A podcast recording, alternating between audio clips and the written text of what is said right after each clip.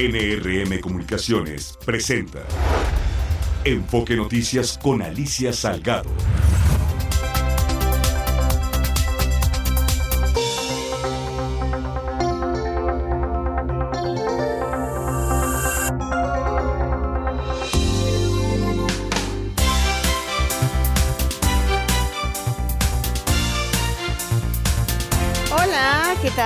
¿Cómo te va? Qué gusto de saludarte de nueva cuenta este viernes 15 de diciembre del 2023. Nos quedan exactamente 16 días para que termine el año, o sea, una quincena completa. Pero al final de cuentas ha sido un año diferente. Yo creo que más productivo que otros, ¿no? O sea, hemos tenido, eh, yo creo que saliendo de la pandemia las cosas nos cambiaron y también como que ese momento de encierro, de miedo, de de zozobra que tuvimos como, como país, como humanidad, ha ido trascendiendo y hoy casi hemos tomado, como dicen, vuelo o camino. Eh, este estudiario vespertino ha hablado, Enfoque Noticias, con eh, foco en la economía, en las finanzas, en la política y en los negocios de México y por supuesto del mundo. Son las seis de la tarde en punto y yo soy Alicia Salgado.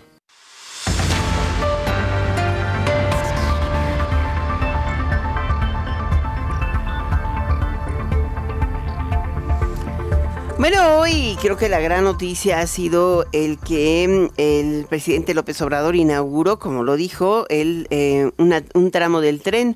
Es el tramo que va de Campeche, de San Francisco Campeche hasta Cancún y eh, pues eh, prácticamente lo hicieron rehabilitando la vía que existía antes con una conexión em, que ha quedado todavía pendiente de afinar en, en, la zona de Palenque y que les permite o les ha permitido llevar el tren hasta eh, pues a una zona cercana de Mérida y de Mérida hacia eh, es en, eh, a, un, lado de la hacienda de Tella y de ahí hasta Cancún.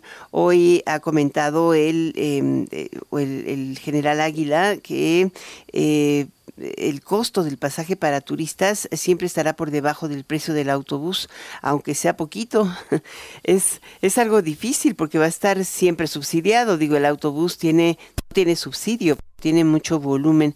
Entonces, para competir con el autobús lo van a poner abajito del precio del autobús para que la gente que quiera desplazarse en esta zona lo hagan no a través de eh, del autobús, pero pues siempre las corridas en el caso de el, camión salen cada media hora, cada hora se paran en un pueblo, se van a otro, hacen como pueden ir hilvanando, como dicen a lo largo de caminos. Este el tren será recto y directo de Campeche a Cancún.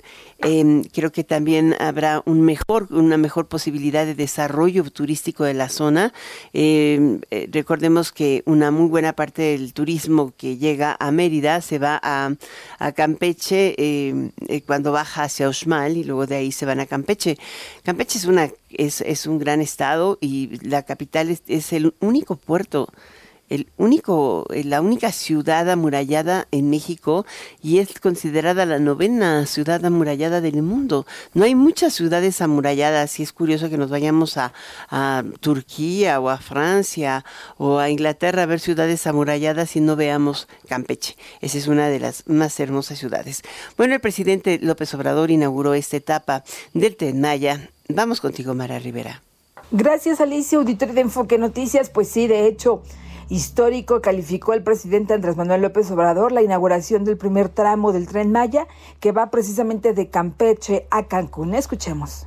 En este día verdaderamente histórico porque estamos inaugurando este tramo de Campeche a Cancún es una obra que en su totalidad comprende 1.500 1.554 kilómetros. El presidente también habló del costo del tren Maya. Pues no tengo el dato. Creo que este tramo como 60 mil millones. Este tramo. Deben de ser como 200, 300 mil millones. No tengo el dato exacto. Por su parte, el secretario de la Defensa Nacional, Luis Crescencio Sandoval, destacó que precisamente la labor de las Fuerzas Armadas en la construcción de la infraestructura civil forma parte ya de las obligaciones constitucionales.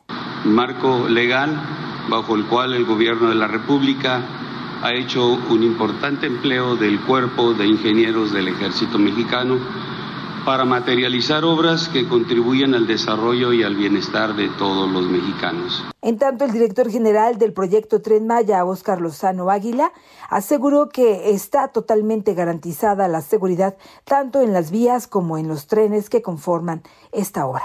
Los horarios del tren Maya a partir del 16 de diciembre partirán dos trenes a las 7 y a las 11 diariamente desde San Francisco de Campeche y Cancún en forma simultánea. Este servicio podrá sufrir pero debemos entender que estamos en etapa de preapertura y que en forma natural deberán realizarse ajustes en las funcionalidades y por tanto las velocidades del tren que alcanzarán el máximo de 120 kilómetros por hora. Hasta aquí el reporte que les tengo.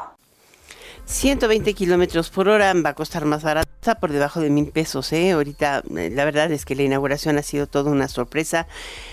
Y se ve bien el tren y se ve bien la construcción. Digo, eh, lo que hemos visto de los videos y las fotos tomadas por muchos eh, fotoreporteros y corresponsales que han ido a cubrir la inauguración de este tren ha sido verdaderamente sorprendente. Vámonos a otro tema. Eh, la magistrada Mónica Aralí Soto Fregoso fue designada como presidenta del Tribunal Electoral del Poder Judicial de la Federación tras la renuncia, aquí se lo dimos a conocer, de Reyes Rodríguez Mondragón. Ella va a ocupar el cargo a partir del próximo primero de enero del 2024. Sergio Perdomo. ¿Qué tal Alicia? Un saludo a la audiencia de Enfoque Noticias. Habemos presidenta en el Tribunal Electoral. Mónica Soto será presidenta del Tribunal Electoral a partir del 1 de enero. Al designarse por mayoría de votos a la nueva presidenta del Tribunal Electoral en favor de la magistrada Mónica Soto, de inmediato hubo reuniones privadas para garantizar una transmisión ordenada y sin sobresaltos de la presidencia. Habemos presidenta se repetía y había incrédulos en casa. La comunicación social del tribunal no sabía ni qué hacer. Pasaron cuatro horas para emitir el comunicado oficial. En sesión privada, el Pleno de la Sala Superior del Tribunal eligió a la magistrada Mónica Soto como su presidenta magistrada a partir del primero de enero del 2024, con una mayoría de tres votos a favor. Votaron con ella Felipe de la Mata Pizaña, Felipe Alfredo Fuentes Barrera y desde luego la magistrada Mónica Soto. Votaron en contra los magistrados Yanine Otálora Malasis y el magistrado presidente Reyes Rodríguez Mondragón. En la sesión que se llevó a cabo en las instalaciones de la sala superior estuvieron presentes todos los magistrados con excepción de la magistrada Yanine Otálora que está de gira, está en misión, está en comisión especial en Venecia. Por este motivo se aceptó el voto a través de videoconferencia de la magistrada Yanine Otálora. Una vez concluida la sesión de Habemos Presidenta, la magistrada Mónica Soto sostuvo comunicación con sus compañeros compañeros magistrados y de inmediato dijo que se van a poner a trabajar para garantizar una renovación de la presidencia con un compromiso institucional de cara al actual proceso electoral. Alicia, es cuanto en enfoque les ha informado Sergio Perdomo Casado. Muchísimas gracias por este reporte. Y bueno, está pendiente la sesión ordinaria del Consejo General del Instituto Nacional Electoral. Em, evidentemente no han llegado a un acuerdo para el nombramiento del secretario general, sin embargo, podría darse hoy por la noche. Es el último punto de la orden del día, pero eh, sigue negociando, sigue negociando. Y pues hay un grupo, el grupo que de consejeros anteriores, que, que no acepta fácilmente eh, cualquier nombre, quiere una negociación con el, el nombre que ellos están poniendo eh, de frente, pero ni siquiera dicen quién dicen, ¿no? O sea, hay una propuesta permanente, lleva tres propuestas la, la presidenta consejera, eh, Tadei, y los otros consejeros o el grupo de consejeros tampoco le hacen una propuesta muy clara. En fin, ahí lo tiene usted. Hoy em, el INE, el INE está siguiendo la discusión por la designación del secretario general. El consejero Jorge Montaño retiró su propuesta que buscaba otorgar a la presidencia del INE la facultad para designar de manera directa a ese y otros funcionarios eh, o encargados de despacho.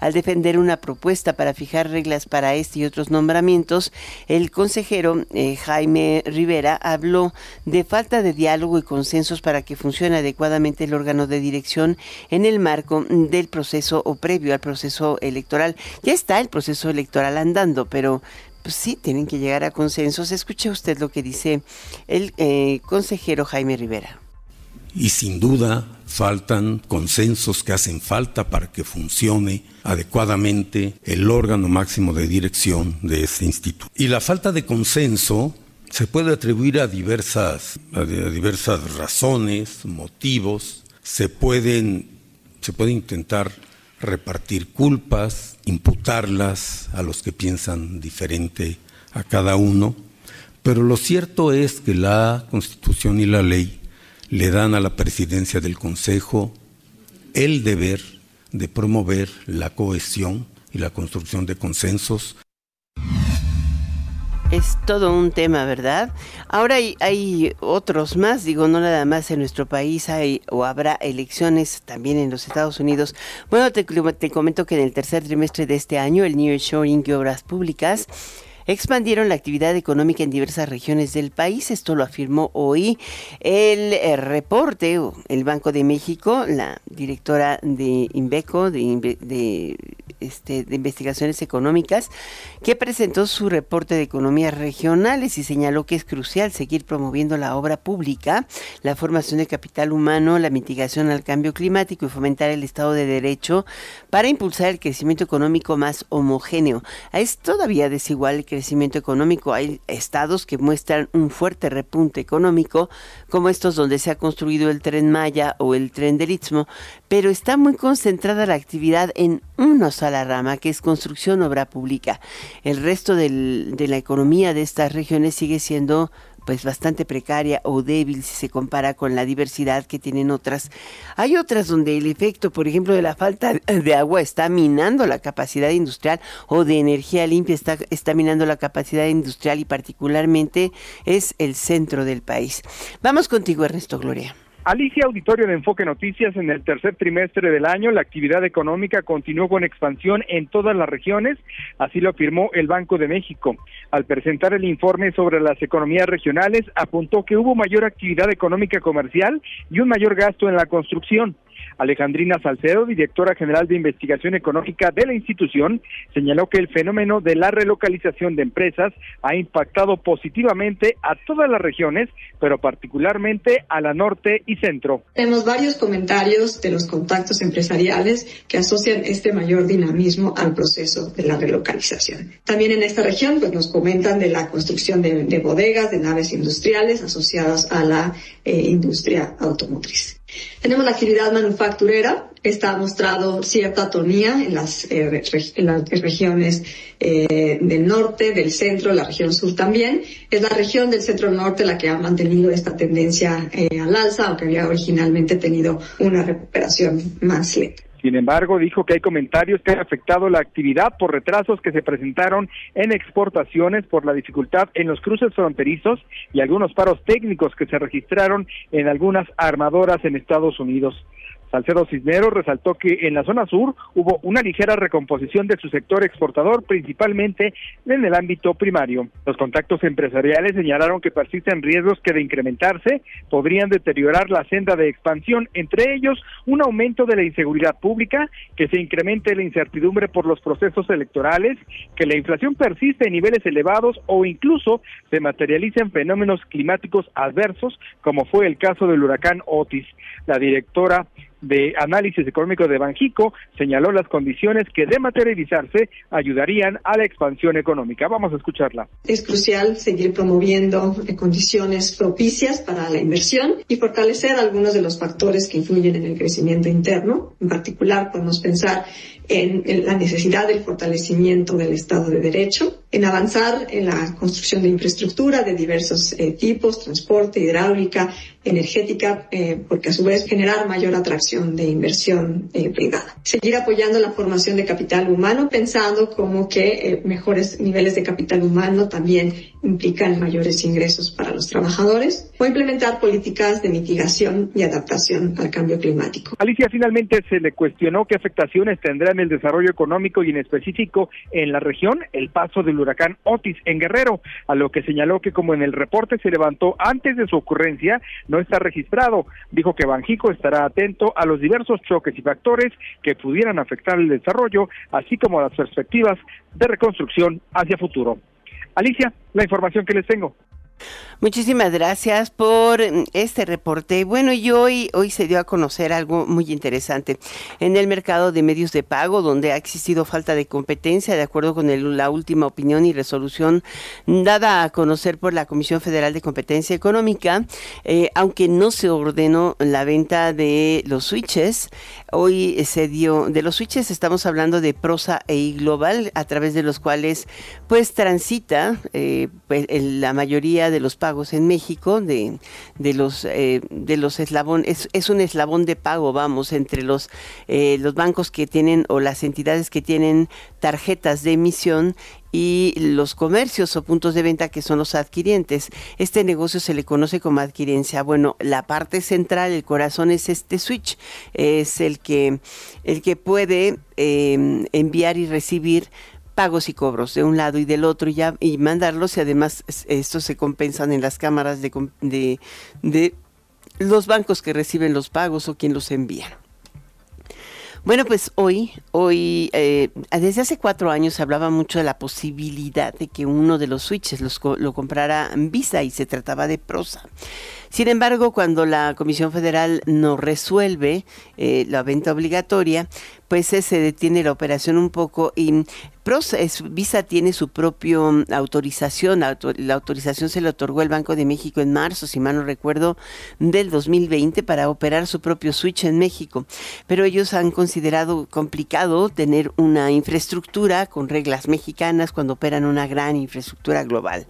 Y hoy, sin embargo, eh, se dio a conocer se da a conocer a mediodía hace rato que Visa eh, firmó un acuerdo definitivo para adquirir una participación del 51% en el, eh, en el en Prosa está este switch este eh, sistema de pagos que mm, es administrado por eh, bancos en México. El, el, principal banco que es accionista es Santander, pero son varios bancos los que participan.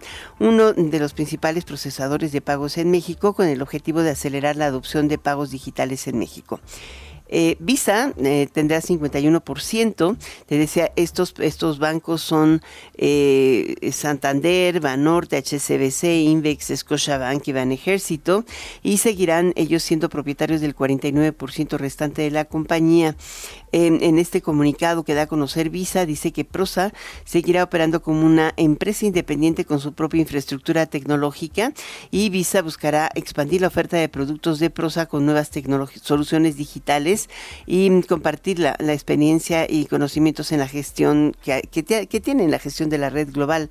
Ellos em, procesan más de 10 mil millones de transacciones por año en su red. Imagínate el tamaño de Prosa, em, digo, el tamaño de Visa tiene perdón, Prosa, porque esta tiene más de cinco años de experiencia. Visa tiene millones, millones de transacciones, eh, miles de millones de transacciones por año en el mundo. Es el primer operador.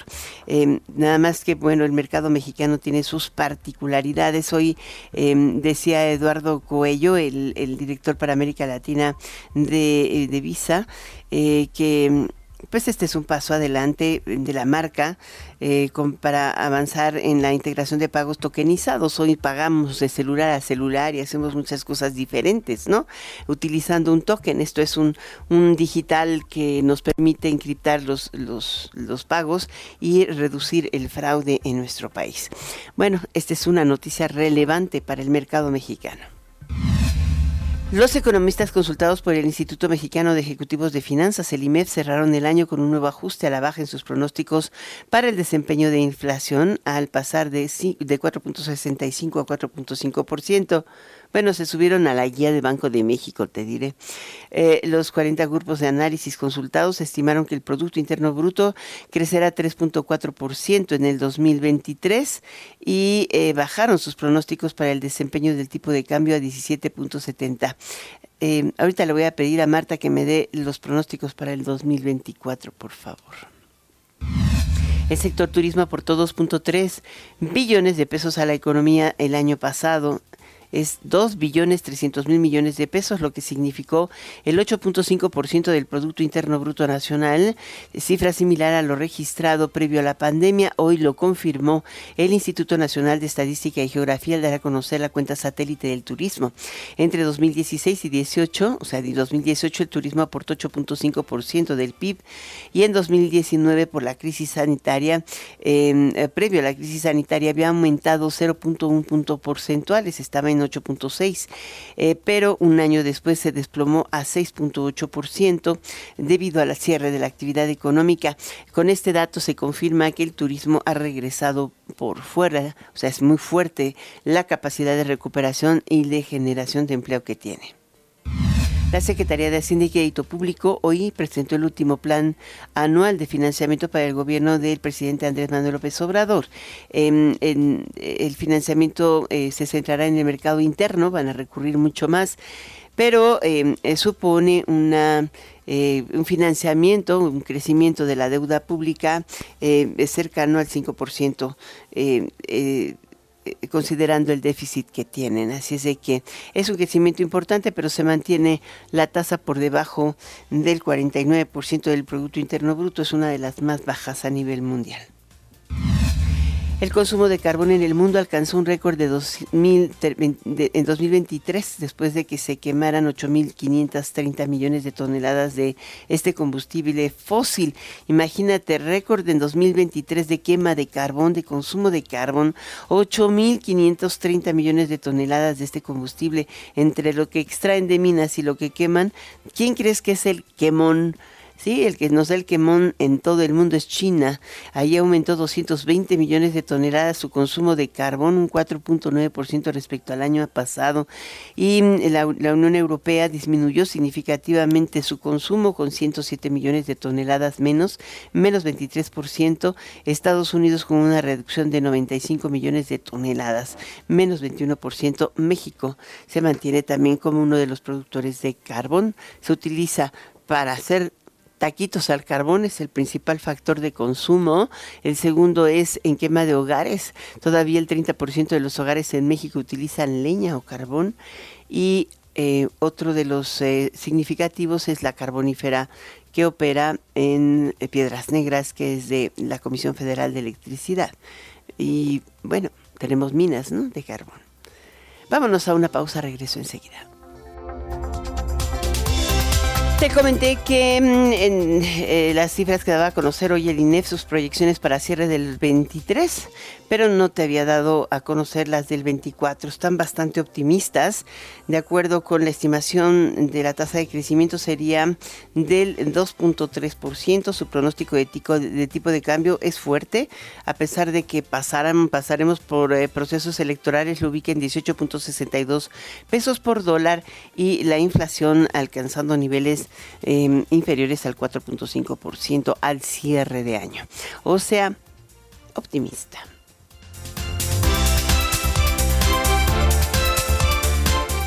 Tenemos ahora al economista en jefe y desarrollo de nuevos negocios del Grupo Financiero MIFEL, él es Sergio Luna. ¿Cómo estás, Sergio? Alicia, muy buenas tardes, como siempre un gusto saludarte. Pues vamos directo al tema, la lectura del anuncio de política monetaria del Banco de México esta semana, conjuntada con la lectura de la Fed. A veces pareciera que los mercados buscan cualquier posibilidad de interpretación de que las tasas van a la baja para encontrar rallies al alza. ¿Qué nos puedes decir? Pues mira, yo creo que como bien lo caracterizas, el miércoles fue un día a favor de las palomas, como sabes es el término para que se usa para eh, designar a quienes son más, eh, hablan de una política monetaria más acomodaticia, porque la Fed pues mandó un mensaje que el mercado así interpretó. Eh, yo creo que no hubo mucho eh, mucho de cambio en la retórica del, del, del señor Powell, pero sí en las proyecciones de los miembros de la Fed, que hacen una revisión primero ya en sus eh, proyecciones de tasas ya no ven aumentos y por otra parte, en lugar de ver solamente 25 puntos base de recorte el próximo año, ven 75 y eso es lo que llevó al mercado a reaccionar eh, pues como lo hizo, ¿no? Entonces, y miércoles pues todo parecía indicar que pues eh, el fin de, de, la Fed decretaba el fin de la etapa de aumentos de tasas y que podemos empezar a preparar para descensos. El jueves la respuesta tanto del Banco de México como del Banco Central Europeo y el Banco de Inglaterra fue a lo mejor no, no apresurar vísperas, Alicia, en el sentido de que los mensajes fueron mucho más cautelosos sobre la trayectoria de la inflación. En el caso del Banco Central Mexicano, con una revisión en sus pronósticos de crecimiento este, que implicaría eh, pues un aumento en la trayectoria de inflación en los siguientes trimestres en 10 puntos base, sobre todo por la parte de la inflación subyacente, que revisan a la baja 20 puntos base. Y en ese sentido, pues el mensaje de Banjico es que pues la trayectoria de descenso de la inflación va a ser más pausada. Eh, yo creo que eso también llevó a que interpretara pues los que siguen a Banjico como que la frase cierto tiempo no necesariamente implica un recorte inminente, sino que podría ocurrir solamente en la medida que veamos mejores resultados en inflación. Ahora, este es, un punto que me parece relevante. Eh, bueno, eh, déjenme decirles que tomamos a Sergio Luna ya casi tomando un avión, pero evidentemente, gracias por tomarnos la llamada en esa difícil circunstancia. El, el punto es que eh, yo creo que hay dos elementos que a mí me llamaron mucho la atención de las guías. La primera es que, cierto, anticipa eh, la posibilidad de un aumento, de un recorte de 75 puntos base la Fed, pero también lo hace ajustando su, su expectativa de crecimiento económico. Una expectativa que no le ha salido cuando la anuncia un año antes, en los últimos tres o cuatro, desde antes de la pandemia, pero eh, que tiene que ver con un eh, menor crecimiento esperado, o sea, 1.4% de crecimiento el próximo año. Eso quiere decir que ellos están esperando que el efecto de la política monetaria restrictiva se sienta que y reconocen que aún sigue sin sentirse en todas sus capacidades. Correcto. En consecuencia, pues no sé si es demasiado optimismo el que ha tomado el mercado. Yo creo que estás apuntando a lo que es bien importante y perdón que la señorita acá, a ver si se oye bien lo que te tengo que comentar, Alicia, pero a ver, yo creo que lo que está incorporando esto y, como sabes, pues el día de hoy en la mañana, pues también habló el presidente de la Reserva Federal de Nueva York eh, y lo que decía es que sí sentía que la expectativa del mercado de recortes era demasiado prematura. ¿no? El mercado está poniendo precio a descensos a partir del mes de marzo y eso el señor Williams decía que le parecía prematuro. Y, yo creo que ahí el mensaje, Alicia, es que efectivamente las estimaciones por parte de los eh, miembros de la Fed en términos de actividad es que vas a tener un primer semestre de desaceleración en Estados Unidos como consecuencia de una política monetaria que se mantiene restrictiva y solamente en la medida en la que pues los eh, datos permitan reducir las tasas hacia mediados del año, del año próximo, es cuando veríamos eh, pues eh, condiciones financieras más laxas y por lo tanto pues un crecimiento más más sólido en la segunda mitad del próximo año. Entonces ese es un poquito el plan de juego de la Fed. como bien dices, creo que el mercado en ese sentido está anticipando que todo esto podría ocurrir de manera mucho más rápida y ahí vamos a estar en ese juego de vencidas entre el mercado y la fe. Este es el, es el punto. Ahora, en el caso de México también, eh, esta expectativa que se abrió tan fuertemente en el término del informe de, de, de la de inflación tercer trimestre, que fue a finales de noviembre, eh, ayer volvió a rectificarse un poco, o sea, es, ok, vamos a ir reunión por reunión, eh, sí, la tendencia de la inflación ha sido descendente, pero la tendencia sigue al alza, al menos en la inflación subyacente. Es correcto, y yo te apuntaría un, un elemento más que apoya esa idea de un mágico más cauto. Se recuerda que la decisión anterior, a pesar de que fue un, unánime, hubo un voto disidente sobre el mensaje que mandaba el comunicado por parte de la gobernadora Espinosa.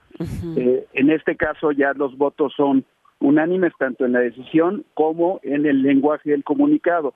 Entonces yo creo que dentro de Banjico hay un consenso de que, y, yo creo que eso es tal vez el mensaje más importante a comunicar, y yo creo que van a estar muy activos los miembros de la Junta a comienzos del próximo año, eh, de que la frase cierto tiempo no debe interpretarse necesariamente como un recorte inminente.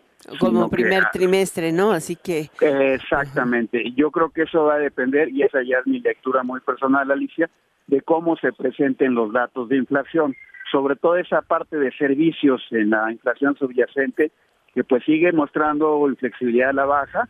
Si tomas en cuenta además que vamos a tener un impulso fiscal muy fuerte en la primera mitad del próximo año. ¿no? Que se suma un incremento salarial extraordinario. Tenemos también el eh, ajuste de tarifas, ¿no? TUAS, etcétera. Entonces, pues, pues eso apuntaría a cautela, ¿no? Primero hay que ver cómo viene la inflación y solo hasta entonces creo que habría que, que, movernos a pensar en un eventual eh, descenso de tasas. Creo que ese es el mensaje, al menos a juicio de un servidor, que, que, que manda el Banco Central Mexicano el día de ayer.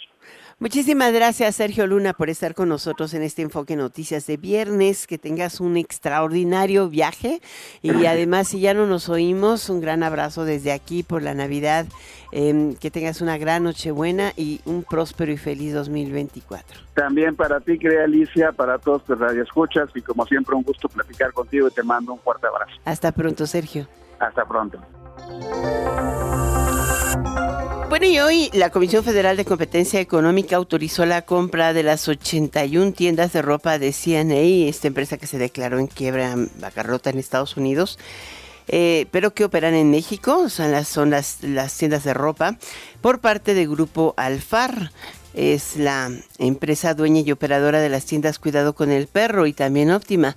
A lo mejor no te suena así, pero sí te puedo decir de quién se trata, porque eh, el dueño, los dueños, en particular son Rafael Calach Romano y su hijo, eh, que es eh, Rafael Calach Moisés, si mal no recuerdo, y ellos em, pues son reconocidos por la, ser la cabeza del grupo textilero más importante del país. No cotiza en bolsa, ¿eh? eso sí te lo puedo decir, y entonces no lo meten como a Carlos Slim como el hombre más rico del mundo según Bloomberg o Forbes. Pero es el, grupo textilero más grande de México y uno de los grupos textileros más grandes de América Latina. De hecho, tiene mucho peso en Colombia, Perú, Chile, este, hasta Brasil. Es, es impresionante eh, el alcance que tienen los Kalach. Em, y eh, ellos llegaron a un acuerdo con Cofra Holding AG. El monto no fue revelado, pero sí es 85 tiendas. Se suman a Cuidado con el Perro, que es la marca de ropa que han popularizado fuertísimo en los últimos años. La más grande la inauguraron en Ixtapalapa y está en ese mercado, pero penetra durísimo, durísimo. Vámonos a un corte, regresamos enseguida. Vamos a seguir platicando con Jorge Sales Boyoli. Él es abogado especialista en Derecho Laboral y Sindicalismo, pero lo vamos a adoptar como gurú de administración del presupuesto. ¿No? Personal y familiar. ¿Cómo estás, Jorge? Bien, muchas gracias, Alicia. Acabando esta semana tan eh, vertiginosa, ¿no?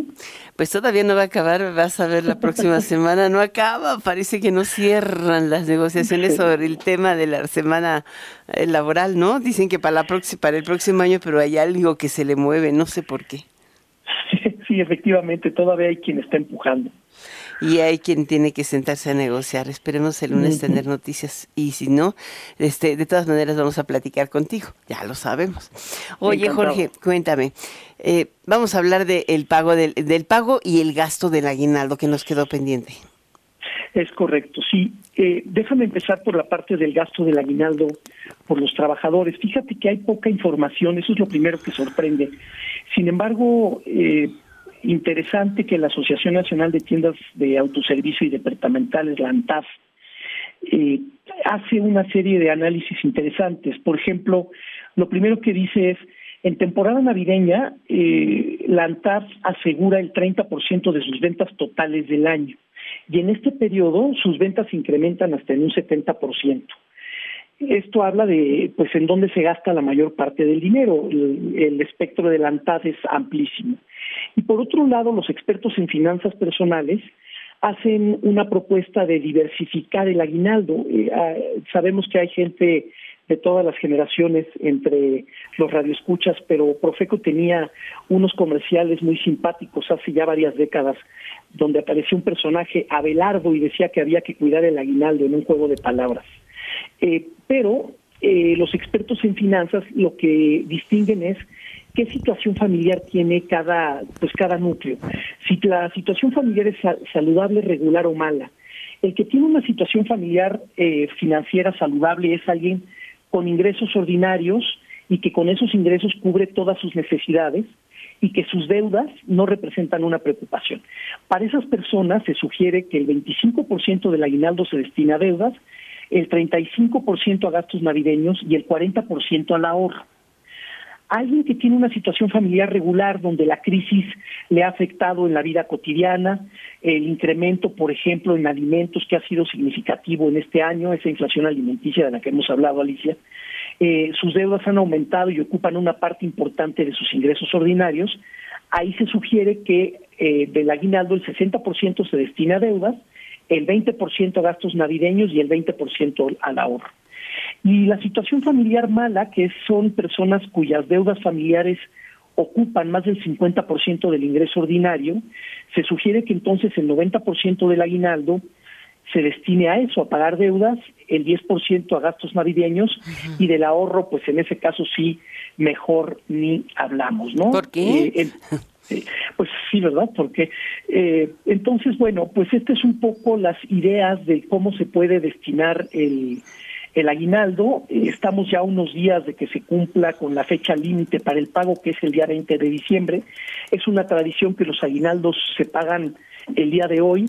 Eh, nosotros en la firma sugerimos mucho a nuestros clientes que no lo hagan porque ya el, este, el AMPA sabe que en estas fechas las personas en el transporte público van con las tarjetas este, de débito eh, con el sueldo y una quincena más que es el aguinaldo, entonces a veces conviene mejor pagarlo entre el 15 y el 20 o días antes. Y otra práctica que hemos visto es que hay empresas, Alicia, que van pagando una doceava parte del aguinaldo mes a mes de tal suerte que cuando llega diciembre, pues las empresas ya no tienen eh, un reto en términos de flujo, de distraer cantidades importantes.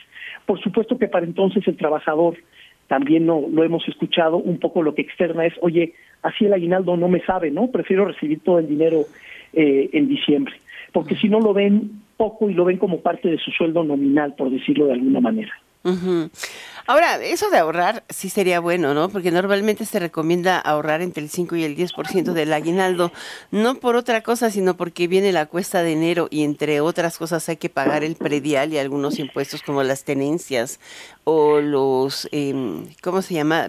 Eh, este, este pago anual que realizas aquí en la Ciudad de México por, por tener auto eh, o por moverte en auto y también viene el pago de impuestos, o sea, como que te tienes que preparar para tener un poco de liquidez y sí siempre se dice el aguinaldo es la mejor forma de, de, de, obtenerlo, ¿no?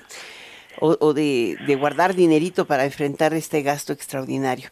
La última pregunta, Jorge.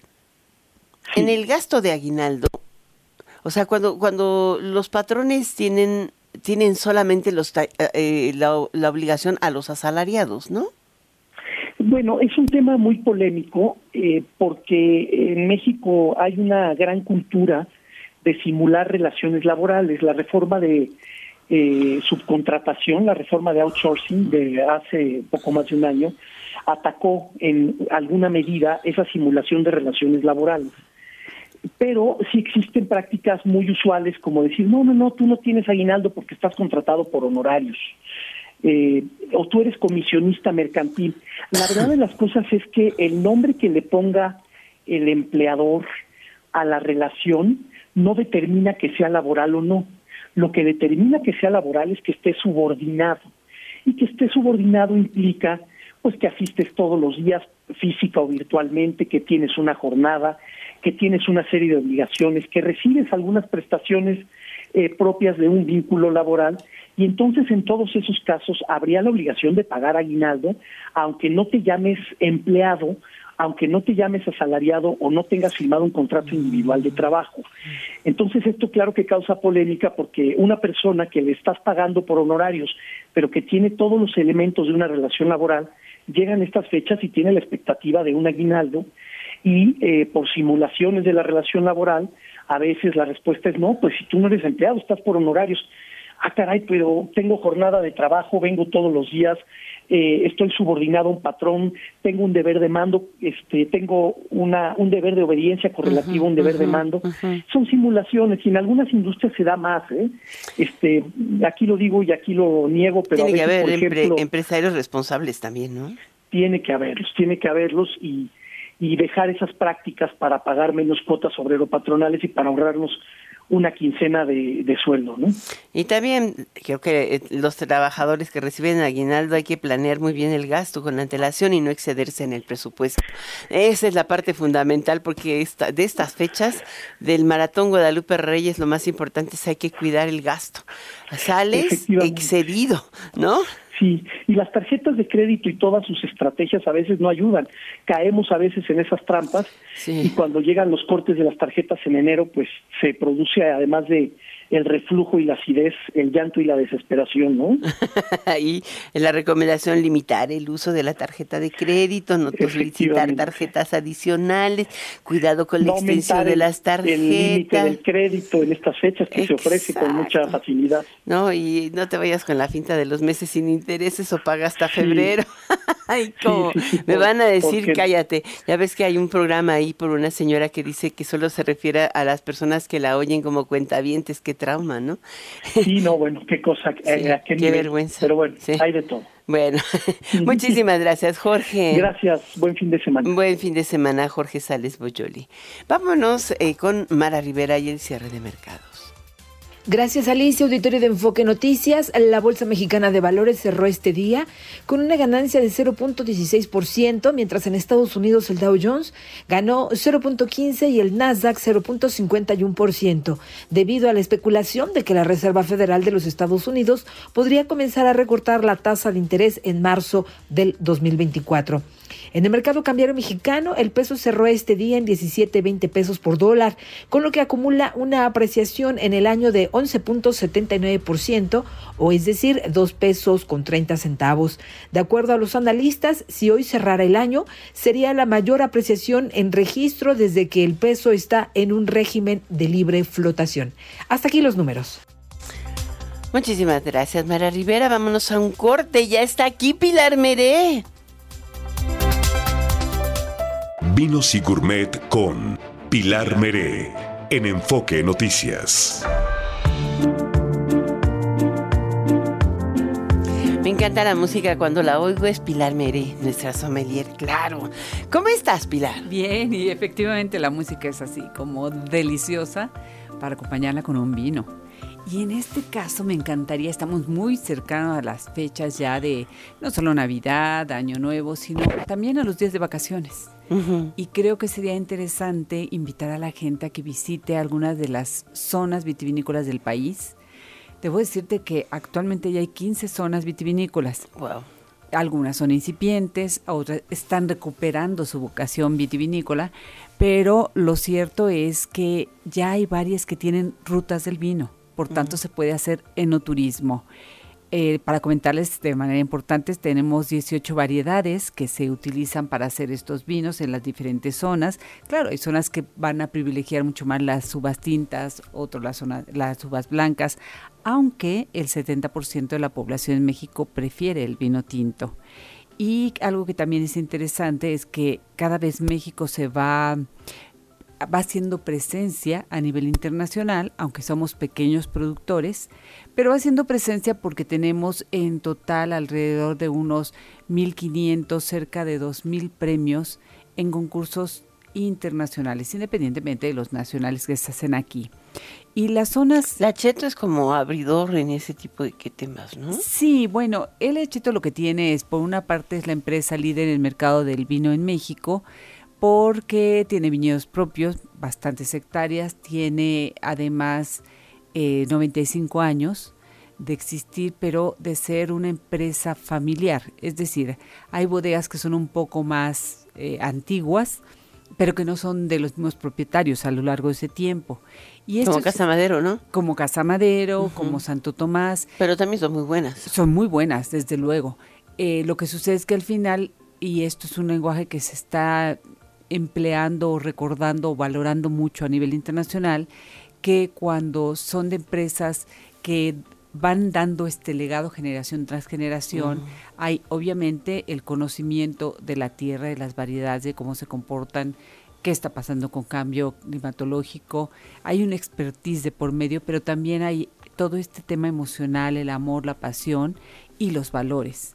Y esto hace que las empresas al final del día tengan un crecimiento como muy directo, muy orientado, que no va a ir cambiando con los nuevos dueños. Pues eso les hace tener una calidad increíble. Así es. Oye, pero a ver, ¿a dónde nos vas a invitar? Porque hay mucha gente que eh, tiene una semana, dos, vienen dos semanas propiamente. Entonces, eh, desde la, eh, los niños ya salieron de la escuela, la semana previa de Navidad, la posterior de Navidad y entre el Año Nuevo y finalmente la del regreso a clases. Es una temporada larga, muchas veces es más corta, hoy tenemos tres, tres semanas hasta que termina Reyes. Así es, totalmente. Entonces, por eso la invitación es para que vivan el enoturismo como tal. Hoy en las rutas que se han creado, eh, mencionaba yo 15 estados o 15 zonas vitivinícolas, en realidad no todos tienen ruta como tal, pero sí hay por lo menos cinco ya muy bien armadas. A ver, una. Y la primera, la más importante, porque ahí se hace el 80% del vino en México, es Baja California. Y no estamos hablando solo de Valle de Guadalupe, sino prácticamente de siete valles. Y es una ruta bastante estructurada. ¿Siete valles? Siete valles. Yo pensé que solo era Valle de Guadalupe. No, no, no, son siete valles, es Valle de Guadalupe, San Vicente, San Antonio de las Minas, eh, Calafia, La Grulla, Ojos Negros, en fin. Ah, yo pensé que era todo eso Valle de Guadalupe. No, no, no, todos son diferentes valles, Valle ah. eh, Tecate, que es también de los primeritos. Entonces hay mucho que conocer, la realidad es que tres días no alcanzan y sobre todo si uno quiere ir a la vieja ruta del vino, que es donde está Santo Tomás, se requiere hacer, por ejemplo, este recorrido en dos días diferentes. Ese sería el más, más importante, recordándoles eso sí. ¿Cómo lo haces? Eh, bueno, hoy por hoy hay varias varias maneras. Volamos a Tijuana. Sí, vuelas a Tijuana, de ahí tiene que ser vía terrestre hacia la zona de Ensenada, pero eh, la, la buena noticia es que hay vía terrestre, hay compañías que se dedican a hacer este tipo de tours, hay recomendaciones, de hecho el Consejo Mexicano Vitivinícola junto con el Gobierno de Baja California y Turismo elaboraron un catálogo que está disponible, que es el catálogo de rutas que promueven el turismo, que es ha sido una herramienta muy buena para no solamente el público en general, sino también para todos los operadores turísticos. Mm. Se puede consultar y ahí aparecen estas principales rutas del vino. Hay hotelería suficiente, ha ido creciendo de todos los precios. Hay desde aquel que se quiere hospedar en un spa dentro de los viñedos o quiere un hotel mucho más económico. Casi que hace un Airbnb. Lo hay, también hay Airbnb. O un este, bed and breakfast. Exactamente, lo mismo en el entorno de la oferta gastronómica, por eso te digo que es la, la ruta mucho más armada y creo que en ese sentido eh, puede reunir eh, esta curiosidad de volver a un viaje familiar. Hay también un museo del vino en el trayecto rumbo a Valle de Guadalupe, que también puede dar mucho conocimiento, además de serlo atractivo. Entonces yo creo que es una muy buena sugerencia visitar viñedos en México, recordando varias cosas. La primera, no hay fruto ahorita, ya se realizaron vendimias, además la, el viñedo se duerme, entonces quedan varitas exclusivamente, entonces esa no es la parte que se puede ver, pero quizá esté bien porque hace mucho frío. Recuerden que las zonas vitivinícolas tienen que tener amplitud térmica y el invierno suele ser bastante crudo. Entonces, normalmente se va a hacer el recorrido dentro de la bodega donde se pueden conocer procesos y lo más importante, probar vinos y en muchas de ellas incluso comer. Pero hay reservación, ¿no? Porque luego la gente llega como, ya vine vieja, ya me voy vieja y eso, ¿no? Te admiten con reservaciones. Cuando hay hospedaje de por medio, sí. Eh, normalmente se pide para mayor orden que tengas reservación, pero hay muchas que están abiertas, que están abiertas con diferentes horarios y diferentes paquetes, mm. según lo que tú quieras probar, categoría de vinos o número de vinos. A ver, una de las bodegas que no dejarías ver asistir? Yo eh, apostaría por tres estilos de bodega. Las grandes, donde podríamos englobar desde luego a El Echeto, a Domecq, a Montechanic, a Santo Tomás. Las medianas, donde puede estar eh, Viña de Lisiaga, por ejemplo. Y, sí, y además ya tiene restaurante. Cielo también, ¿no? ¿Perdón? Cielo, las nubes. El cielo es todo un spa. Entonces ahí es básicamente para hospedarse inclusive. Eh, también está las nubes, es bodega más bien pequeña. ¿Camus? Eh, Chateau Camus es de los tradicionales, que también vale la pena verlo, a pesar de haber estado cerrado algún tiempo. Ya nos vale están corriendo. Ay, sí, no da tiempo, pero siempre hay oportunidad nos contigo todos los viernes de seguir hablando de esto que... ¿Por el qué no platicamos la próxima semana, pero en un día? Me parece muy Dos. bien. Sí, ¿Sí? me encanta la idea. Nos Otras falta- dos rutas, apenas estamos ruta. con Baja California, así ah, que pues hay si mucho quieres diario material. nos echamos una ruta. Bueno. Me encanta, pues es que la verdad es una sugerencia de fin de año. En, Totalmente. en lugar de solo decir sugerencias de comamos vino con, con pavo, ¿por qué no a dónde ir, no? Está también una Además dicen, y yo creo que sí, que los vinos suelen saber mejor cuando estás en el lugar. Ay, sí.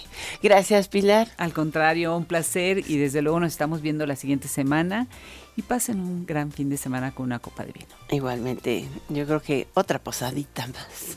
Yo ya, este, las ojeras están largas, largas. Chao. Los dejo con Dani Nurreta en Golden Hits por Stereo 100 y Radio 1000. Soy Alicia Salgado. Muy buenas noches. Hasta el lunes a las 6 de la tarde.